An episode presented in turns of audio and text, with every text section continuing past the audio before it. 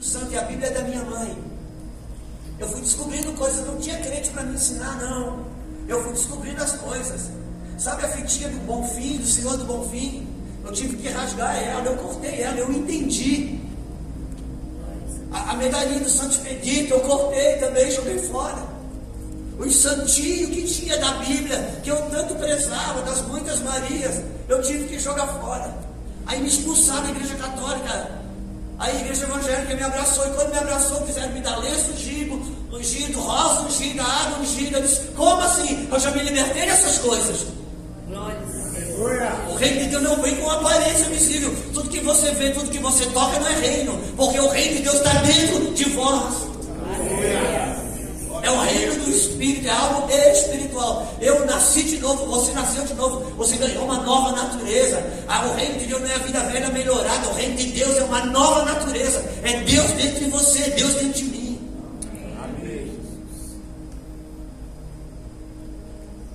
E Jesus é interrogado sobre o reino, por quê? Porque ele anuncia um reino. Um reino vindouro. Deixa eu dizer uma coisa para você. Sabe o que me assusta hoje? Que me assusta hoje? Todo domingo tem uma fatia da sociedade brasileira que enche os templos evangélicos. E que, que que estão indo se encontrar com o Deus vivo e o Deus verdadeiro. Tem uma outra fatia da sociedade brasileira, entre tantas, que enche os templos, enche os centros de macumba, os centros de umbanda, os centros de candomblé, e que no conceito de quem enche os templos evangélicos, estes estão indo se encontrar com o diabo. Só que o que me assusta é que na segunda-feira, 90% desses dois grupos estão chorando e rindo pelas mesmas coisas. Eu pergunto com quem estão se encontrando no domingo à noite. Meu Os gemidos são os mesmos, os clamores são os mesmos, e os risos são sobre as mesmas coisas. Não, não, não. Se é com Deus que você está encontrando, seus valores são eternos. Se é com Deus que você está encontrando, seus gemidos são outros, suas alegrias são outras. Porque o reino de Deus é esse reino que eu clamo, ele vai vir, ele vai ser instalado. E o Salmo número 1 um, fala sobre bem-aventurado o homem que não anda no conceito dos ímpios.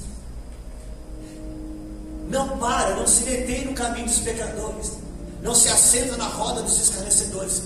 Você entende que isso é um declínio? Não anda, não para, não se assenta. Versículo 2: Antes, antes, tem seu, lei, tem seu prazer na lei do Senhor. Uau! Vou repetir isso. Bem-aventurado o homem que não anda no conceito do ímpio, não para no caminho dos pecadores, nem se assenta na roda dos escarnecedores. Antes, antes, versículo 2: Antes, antes tem o seu prazer na lei do Senhor. Por que, que eu estou dando ênfase no antes? Por quê? Porque nesse caso, o Salmo número 1, um, o versículo 1 um é o 2, o versículo 2 é o 1. Um. Glórias a Deus. Pode pegar isso no Espírito. Aleluia. Porque versículo 2, antes tem seu prazer na lei do Senhor. O que eu quero dizer com isso? Não existe a possibilidade de você não andar no conselho do ímpio. Deus. Isso não é uma decisão sua. Você vai andar no conselho do ímpio. E por uma questão de tempo, você vai parar no caminho dos pecadores. Você pode frequentar uma igreja evangélica uma vida toda. Se antes disso tudo, o seu prazer não for na lei do Senhor, você vai andar no conselho do ímpio, porque isso não é o poder que tem em você. Quem te dá esse poder é meditar na lei do Senhor, dia e noite, e ter nela o seu prazer. Porque senão, vai andar no conselho do ímpio, vai dar nome gospel para as coisas, mas vai andar no conselho do ímpio. Sabe o que é andar no conselho do ímpio? Andar no conselho do ímpio não é você pensar em se separar e aquela pessoa que trabalha contigo diz: Ah, isso mesmo, teu marido não vale nada, sua esposa não vale nada, se separa. Não é disso que eu estou falando.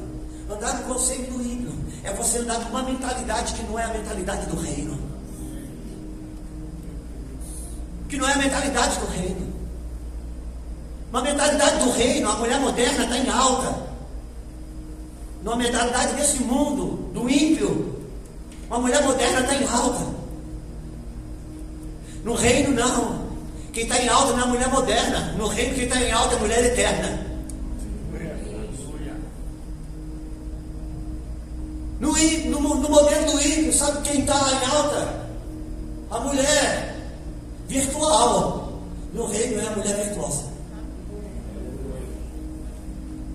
E você não precisa. não- Esse poder não está em mim, não está em você. A gente anda no conceito do ímpio, irmãos. Você, nós não, não, não nos damos conta. Quem aqui o pai já trabalhou na roça? Alguém? Porra. Se o seu pai trabalhou na roça, meu irmão, seu avô também trabalhou. E seu bisavô também. Quantos aqui sabem que o bisavô, o avô, trabalhava na roça, trabalhava de sol a sol, trabalhava ou não trabalhava? Quantos deles morreram de câncer de pele? Nenhum, o que que aconteceu? O sol ficou endemonizado agora? Até que a indústria de protetor solar nascesse, não havia câncer de pele. Então, quando a indústria de protetor solar nasceu, alguém disse: Olha, se você não usar protetor solar, você fica com câncer de pele. E o sol do meio-dia mesmo esquece que ele te mata. Agora está todo mundo com depressão e os médicos verdadeiros Meu filho, pega o sol do meio-dia para poder voltar um pouquinho de sorriso. Que o teu humor está sem nada, tem depressão, porque você não tem sol. Não, não, não, não pense que eu sou ignorante, eu, não, não, eu sou sim, mas na verdade eu sou. Mas eu estou falando contra médico, eu sei que tem câncer de pele. Mas por favor, não ande no conceito do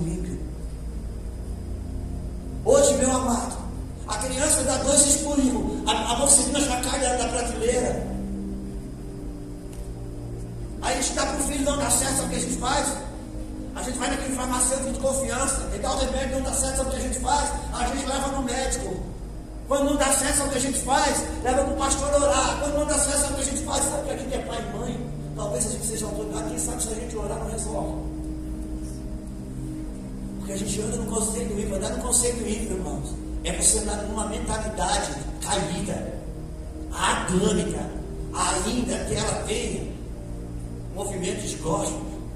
Quando eu entendi que eu nasci de novo, eu nasci no reino. Você que nasceu de novo, você nasceu no reino de Deus. Por isso, quem nasceu no reino de Deus, nasceu do céu. A sua pátria, a Bíblia diz, não é aqui. Você nasceu do céu. É por isso que você fala uma língua que você não entende. Por quê? Porque toda pátria tem seu idioma original. E lá, do, do lugar que teu espírito nasceu, a sua mente adâmica não entende o que você fala. Meu Deus. Por isso que você não vai para o céu, você vai voltar para lá. Porque o céu não é o seu destino, o céu é a sua origem. Quem nasce do reino de Deus tem as expectativas sobre a sua, a sua cultura. Deus falou para Adão: Adão, eu vou te dar uma terra, mano. Vou te dar um jardim, Adão, para você cultivar esse jardim. E quando você me cultua, você cultiva. Um dia Adão teve um problema sério, irmãos. Adão, ele cultivava a terra. Adão era um jardineiro. Glória a Deus. Deixa eu dizer uma coisa para você. Quando Jesus ressuscitou, ele foi confundido com quem? Oh meu Deus, ele estava recuperando as coisas. Ele estava restaurando as coisas. Ele disse, Adão, você vai te dar um jardim, eu te dou um jardim. Você vai cultivar. Um dia, irmãos, Adão teve um problema com o seu cultivo. Quando ele enfiou a mão na terra, ai, espiou a mão. Porque quando Adão caiu, Deus disse, por causa disso agora, a terra dará espinhos e abrolhos, a terra foi ferida com maldição. Adão passou a ter problema com o seu cultivo, porque agora a terra dava espinho. Deus, o que, é que eu faço? Eu estou com problema no meu cultivo. Agora a terra está dando espinho, estou cultivando espinhos. Não, filho, você problema não é seu cultivo. Não queira roubar o cultivo. Não queira organizar a vida na terra. Você errou, foi o culto. Cultivar espinho está dizendo que você errou o culto. Se você cultiva, não, não tem como você cultuar Deus e cultivar discórdia. Não tem como você cultuar Deus e cultivar rancor. Não tem como você cultuar Deus e cultivar é, é, falta de perdão. Se você está com esse tipo de cultivo, o problema não é o cultivo, o cultivo é um estrado mostrando que você errou o culto. meu Deus. Você errou o culto. Porque o cultivo fala do culto. E a cultura também fala do culto. A cultura de uma nação denuncia quem era a cultura.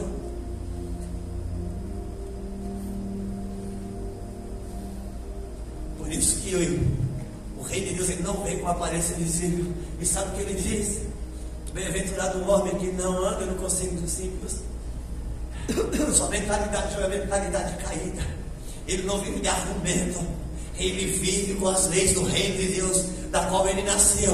E quando o Messias estabeleceu o seu reino vindouro, você já está alinhado com ele, porque você já trabalha nele, seu espírito já nasceu de novo. Ele diz: aquele que medita na lei do Senhor de dia aí, não é que lê, irmão, é que medita. Que não tem como você ler o dia inteiro, mas meditar você pode meditar o dia inteiro. Amém. Por quê? Porque se o reino de Deus ele não vem com aparência visível, significa dizer que com esse olho você não vê o reino de Deus. E o que, que a Bíblia diz para que Jesus disse para Nicodemos? Nicodemos, necessário você nascer? Uau! Por que, ele nasce de novo? O que acontece? Não pode ver o reino. Então o que, que é o novo nascimento? É um olho espiritual para ver o invisível. Por isso que quando você lê a Bíblia, você sabe o que está escrito. Quando você medita, você vê o que Deus quer mostrar com aquilo que está escrito. Porque ler, você lê com esse olho, mas meditar é com esse. Meu Deus. E quando você medita na lei do Senhor, então ele vem dizer: será como um homem plantado junto aos ribeiros da- das águas vai dizer: sabe o que? Que ele dá fruto na estação própria. Você sabe o que é dar fruto na estação própria? É você compreender a estação que você está vivendo. É você compreender aonde que você está. Quando você aciona o ex no seu carro, que você põe o endereço do destino, o ex não procura em primeiro lugar o destino. Primeira coisa que ele procura saber é onde você está, porque é tão importante quanto saber aonde você deve ir, é saber aonde você está, porque se você não sabe onde está, não tem como traçar a roda, ainda que você saiba onde quer ir. Dar fruto da estação própria é compreender a sua estação, é compreender os seus dias. Só quem medita na lei do Senhor é que compreende os dias que está vivendo. Entenda uma coisa: quem não compreende os dias que está vivendo não pode dar uma resposta para ele. Compreende os dias, só quem compreende os dias que está vivendo é que pode dar uma resposta para os seus dias. E tem pessoas na Bíblia que elas compreenderam tão bem os seus dias, que elas não só deram uma resposta para os seus dias, quanto elas ganharam de Deus o próprio tema, o apelido, o nome dos, do calendário. Quantos lembram que a Bíblia diz dias de Elias? Dias de Noé. Será que Noé compreendeu os seus dias? Só ele compreendeu os seus dias. Por isso, dias de Noé. Porque quando você compreende os dias da terra que Deus está realizando, os dias de Deus na terra, você amanhã. Ah, ah, como é que é o seu nome, meu irmão? Alfredo. Você? Você? E você? Edmilson. Que lindo.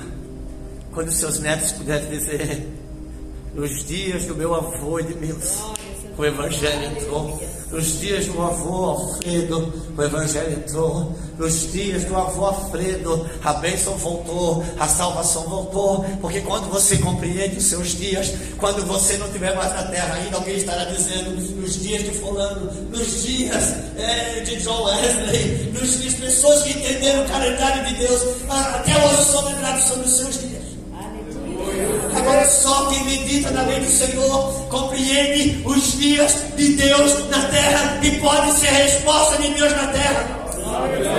Por quê? Porque quem vive no reino de Deus não vive para si, vive para Deus e entende os seus dias. É isso que eu tentei dizer. Tem muita gente que na segunda-feira não faz diferença se foi para uma igreja ou para o centro de Macumba. Por quê? Porque não vive para Deus e nem para os dias de Deus, vive para si. Está lá chorando e clamando pelas mesmas coisas. E quem foi no centro de Macumba, deixa eu te dizer uma coisa. No reino de Deus, quando você entende o reino, você não clama mais pela sua dor e pela sua necessidade. Quando você entende o reino, o teu choro é o que o céu está chorando, o teu riso é o que o, que o céu está rindo. Você trabalha com o calendário do céu e não com o calendário da terra, ainda que você seja tido como um doido, um maluco. Sabe Noé? Noé foi doido, Noé foi maluco, até o dia que choveu. Meu Deus. dia que choveu, ele era o homem mais sábio. No reino de Deus não é o seu clamor, não é a sua dor. É Deus podendo compartilhar o coração dele com você. Quando se lembra de Ana? Ana, sabe Ana, irmãos? Ana tinha um drama. A concorrente dela tinha filho, ela não tinha filho. E ela queria filho. E ela foi para o templo chorar, dizer: Deus, eu quero um filho. Minha concorrente tem um filho, ainda soma de mim. Eu preciso de um filho. O filho não vinha, porque Ana estava chorando e clamando a sua dor, a sua necessidade, que ela queria um filho, precisava de um filho. Mas sabe de uma coisa? Chegou uma hora que a Bíblia diz que Ana começou a adorar. Opa, ela começou a adorar. E quando ela começou a adorar, veio um choro. E ela começou a chorar. O sacerdote Eli, quem lembra do sacerdote Eli? Um sacerdote desviado olhou para aquela mulher chorando e disse: Ela está bêbada. Agora escute, irmão. Você acha que era coisa estranha alguém chegar lá no templo, orar e chorar? Não. No lugar, de, no lugar de oração e de clamor, muita gente chora. Mas o, o sacerdote não entendeu aquele choro. Ele disse: Isso não é choro de gente sã, não. Isso é choro de gente bêbada. Ouça-me. Qual é a única outra vez na Bíblia que pessoas foram confundidas com bêbados? Estavam embriagados na descida de Pentecoste, na descida do Espírito Santo. Aleluia, porque esse tipo de choro, sacerdote desviado não identifica. Meu Deus! E ela começou a chorar, irmãos. E ela começou a entrar em Deus, na sua adoração. E de repente ela começou a chorar. E aquele choro já não era um choro seu, já não era um choro da terra, era um choro do céu. Ana começou mais ou menos assim: Senhor, eu tenho uma concorrente que Ah, eu preciso pelo menos empatar essa briga. Eu quero um filho, Deus, eu quero um filho. Só que Deus, irmãos, naqueles dias, o sacerdote do templo estava desviado. E Deus precisava de um sacerdócio santo. De repente, Ana começa a entrar em Deus em adoração. E Ana começa a escutar outro choro. Um choro que era o céu chorando. E ela diz: Deus, eu quero um filho, eu preciso de um filho. E ela escuta uma voz chorando do céu, dizendo: Ana, eu preciso de um sacerdote. Eu quero um sacerdote. Deus, por favor, Deus, me dá um filho. Ana, por favor, Ana, me dá um sacerdote. Deus, eu quero um filho. Ana, eu quero um sacerdote. Deus, eu quero te dar um sacerdote. Ana, eu quero te dar um filho. Porque quando você entra em Deus, o seu choro já não é mais o céu. Você é chorando para ser uma resposta de Deus na terra. O clamor já não é mais nas suas dores, cara. Só quem medita na lei do Senhor entende os seus dias. E quando você medita na lei do Senhor, você vai ver. Você vai ver que os nossos dias até as trevas. Comunica para você entender os seus dias. Irmãos, eu não acredito que você vai ler as coisas de Deus por meio das trevas. Eu não acho que esse macumbeiro e esse satanista vai agora se mover com mais a destreza das coisas espirituais, porque conheceu o mundo das trevas. Não é pelas trevas que você move em Deus. A Bíblia diz conheçamos e prossigamos a conhecer o Senhor. Não me identifico com quem estuda demônios, eu me identifico com quem busca conhecer Deus. Agora, quando você tem uma lente bíblica, até o reino das trevas então te anuncia. E quando você medita na lei do Senhor, você olha para os movimentos das trevas, tanto a lei do Senhor, e pela lente bíblica você vê o movimento das trevas, e você também vai compreender os seus dias. E deixa eu te falar sobre os nossos dias. Quando Jesus, quando o, o símbolo do maior libertador, quando o protótipo, a maior figura do Cristo libertador na terra foi Moisés. Moisés que libertou o povo por meio de um cordeiro. Quantos lembram disso? Aquele dia se instituiu a Páscoa. Jesus morreu que dia? No dia da festa da Páscoa. E que São Batista olhou para Jesus e disse: Esse é o cordeiro e Deus que tira o pecado do mundo.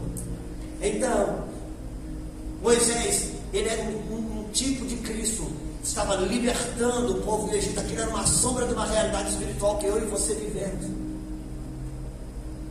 Agora, quando a sombra, o símbolo do Cristo libertador estava para nascer.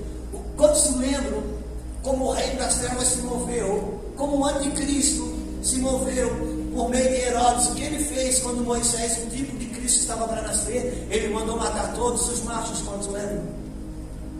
Quantos lembram disso?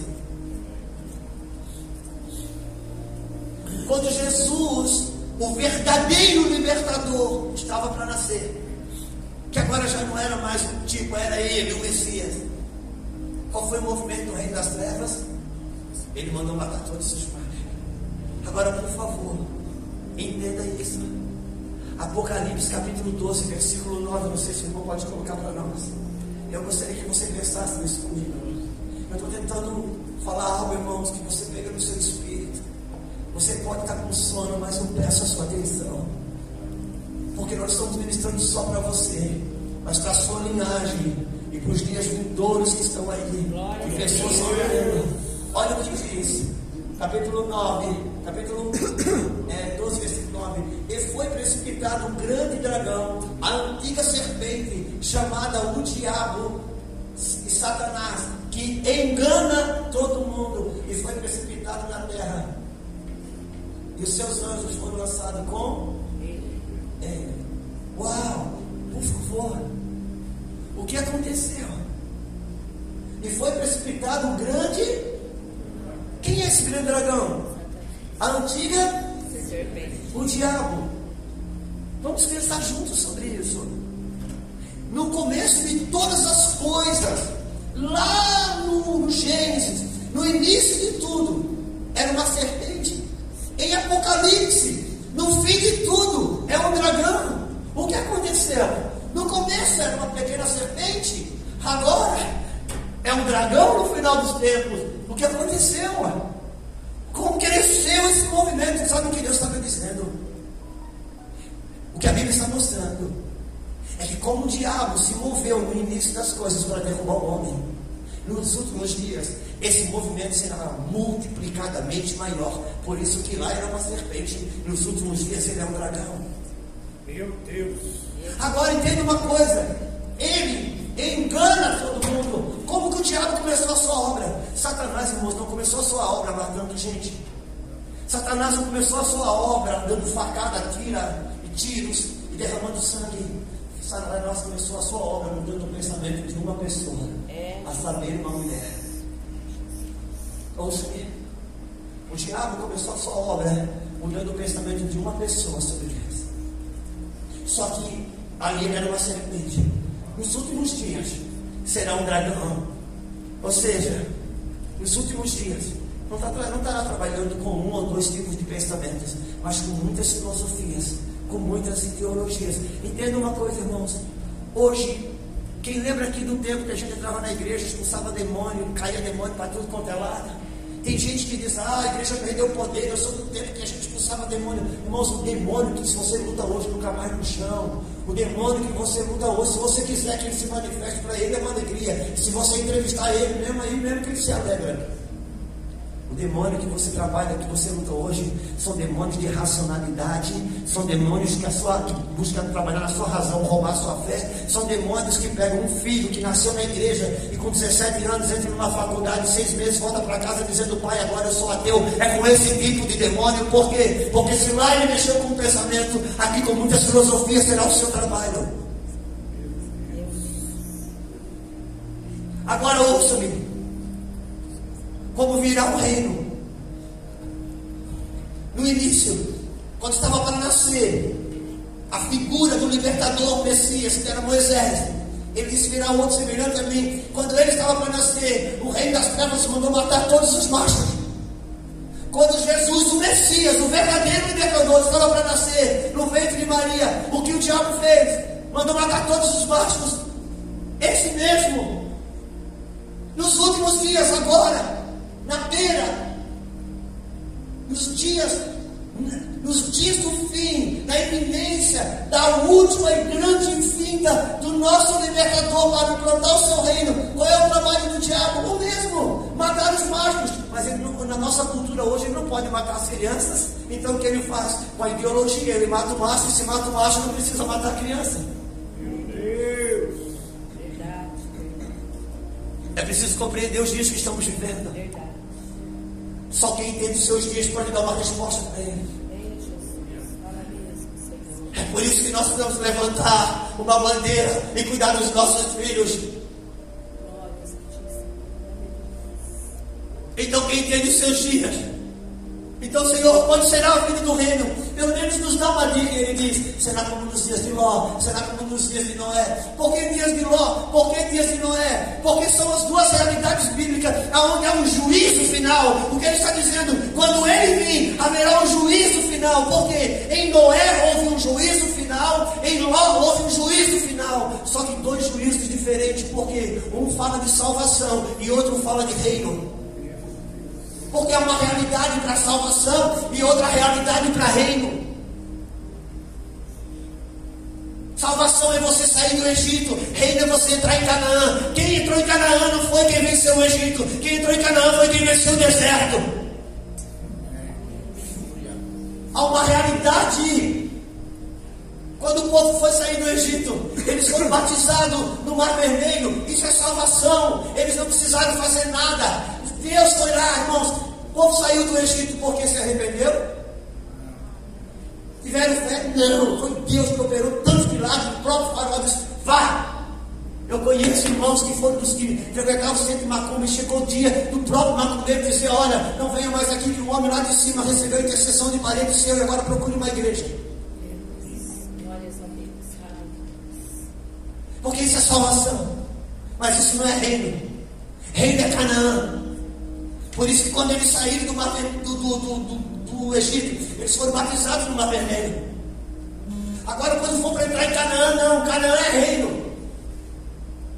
Para entrar em Canaã, eles precisaram passar pelo Rio Jordão. Por quê? Porque no reino o batismo vem antes.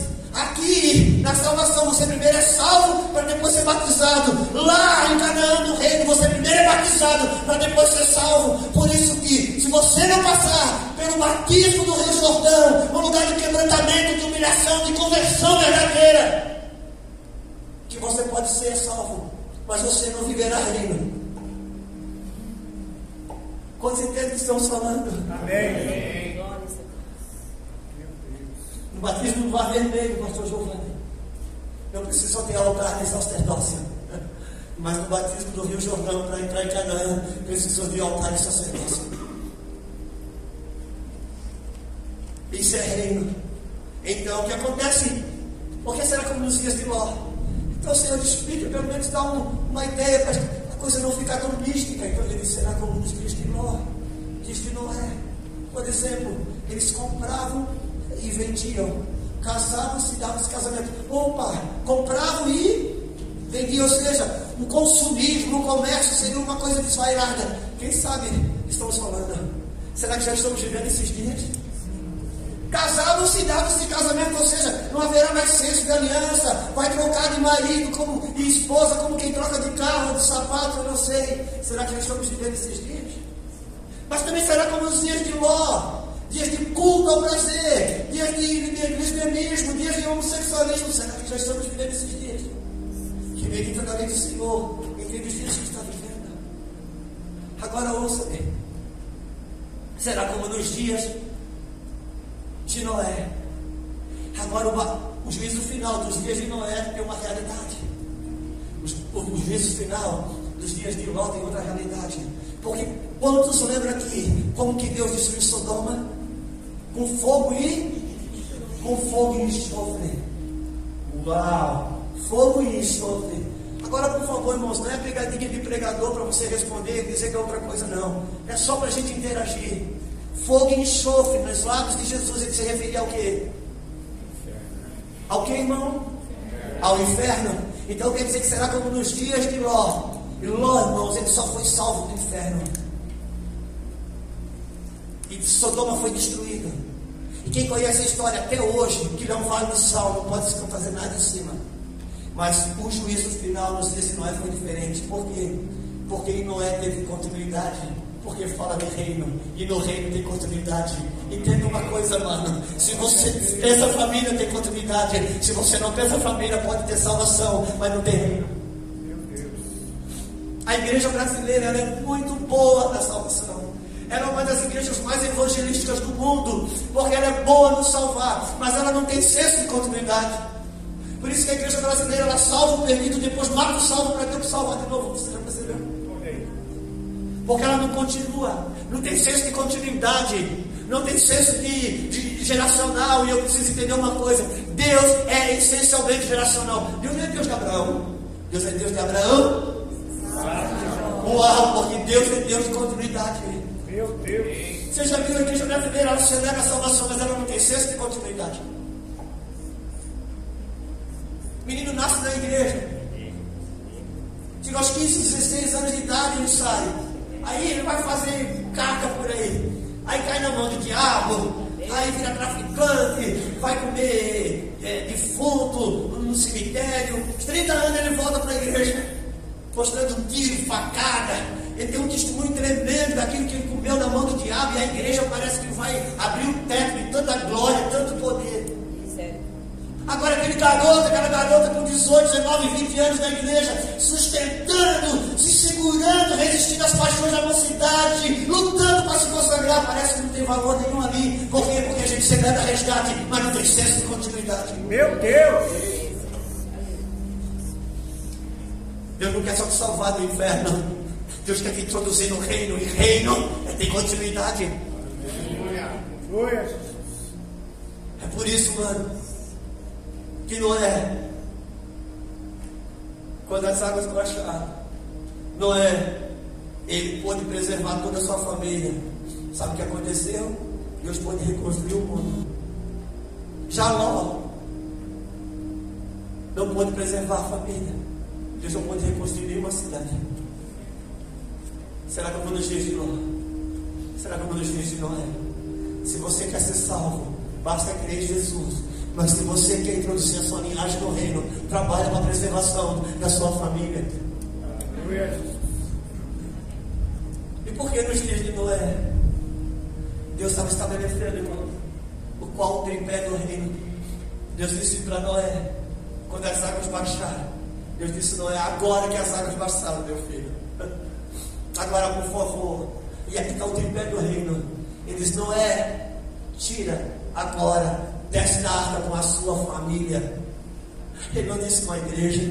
Ele não deu nome de denominação. Ele não falou de ministério. Ele disse: Não, meu filho, desce com a sua família. Glória a Deus. Aleluia. Pé 01 nesse tripé. Depois, sabe o que Noé faz? Quando ele desce da arca com a família, ele faz um altar. Ah, uma família e uma